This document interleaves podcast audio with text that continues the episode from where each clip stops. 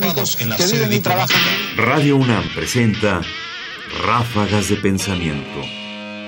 Medianitas. ¿A quién está destinada la filosofía? ¿A quién está destinada la filosofía? ¿Solo aquellos que pueden ir a un aula y estudiar filosofía y escuchar las cátedras? Veamos qué nos dice el filósofo mexicano Emilio Uranga. Nadie puede sustraerse a la impresión, desde luego desagradable, que produce un profesor que ha perdido todo contacto con los intereses generales del hombre y, como en álgebra pura, transcurre su vida en medio de fórmulas.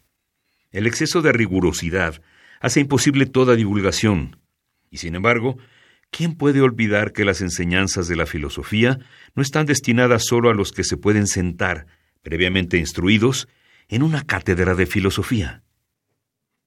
Emilio Uranga, Rigor y Divulgación en la Filosofía, publicado en México en la Cultura, número 53, 5 de febrero de 1950, página 2, suplemento del diario Novedades, recopilado en Análisis del Ser del Mexicano y otros escritos sobre la filosofía del mexicano, 1949-1952, por Guillermo Hurtado.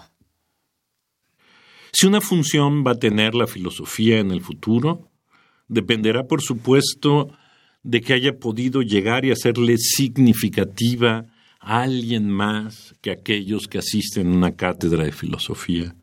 Porque en realidad los instruidos, los que estudian filosofía, son muy pocos.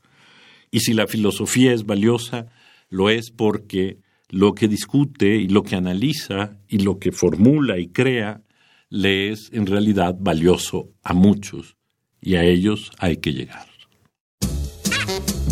Radio UNAM presentó Ráfagas de Pensamiento. Más información en la página ernestopriani.com.